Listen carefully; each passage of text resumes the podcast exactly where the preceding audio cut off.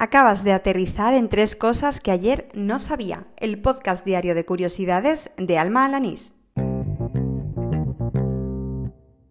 Este es el episodio número 52 del podcast, el correspondiente al miércoles 13 de noviembre de 2019. Hoy ni me entretengo en la presentación. ¡Al lío! El País publicaba un reportaje ayer de una reciente investigación que pone en duda el origen romano del acueducto de los Milagros, que está en Mérida. En concreto, son dos análisis de laboratorio realizados en España y en Alemania los que establecen su construcción entre los siglos IV y VI. La verdad es que se trata de un arco temporal un poco grande, así que bien podría ser pues tardo antiguo, ya que los siglos IV y V pues coinciden con la reforma administrativa de Diocleciano, que era cuando Mérida pues pasa a ser la capital de la diócesis Hispaniorum, toda aquella provincia. Pero la datación alemana lo retrasa un poco más en torno al, al año 560 de nuestra era, con lo cual ya estaríamos hablando del dominio visigodo. Dejaré el enlace al reportaje del país porque profundiza con más detalle en esta teoría tan interesante y por cierto desde aquí darle las gracias a mi amigo Dani Puerta por compartir en Twitter esta noticia. Tengo un nuevo nombre en mi lista de referentes femeninos, en este caso una poeta barroca llamada Catalina Clara Ramírez de Guzmán, Catalina nació en Llerena, provincia de Badajoz, en el año 1611 y no se sabe muy bien si falleció en el 1684 o 1685. De ella se sabe muy poco, pero sí que escribió más de un centenar de poemas. La mayoría de ellos se conservan manuscritos en la Biblioteca Nacional, así que no es fácil pues, acceder a ellos. Ella, sin embargo, sí que tuvo acceso a la cultura clásica y por tanto fue una mujer adelantadísima a su época. También es verdad que nació en el seno de una familia acomodada. Nunca se casó y estuvo plenamente integrada en los círculos intelectuales de la ciudad, que en aquella época pues, gozó de bastante actividad artística.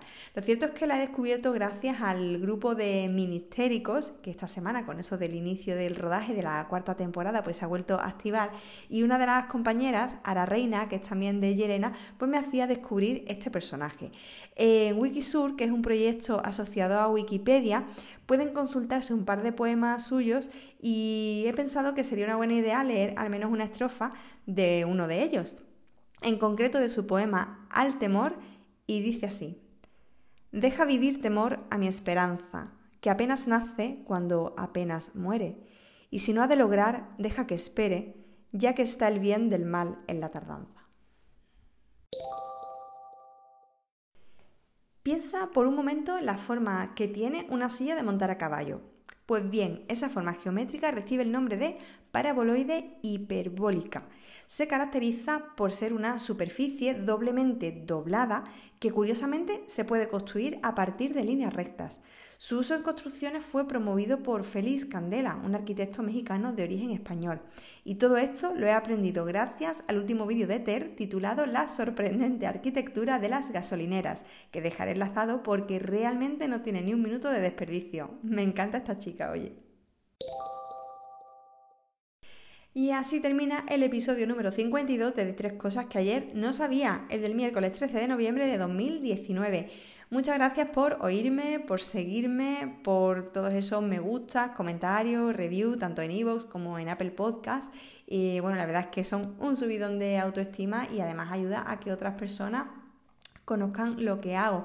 Eh, recuerda que no solo puedes seguirme en esos podcasters, sino también en otros como Anchor.fm, Spotify, Evox, Overcast, Pocketcast, Google Podcast, en fin, en cualquier aplicación para escuchar este tipo de programas y si en algún caso buscas tres cosas que ayer no sabía y no aparece, pues te queda la opción de añadir el enlace RSS.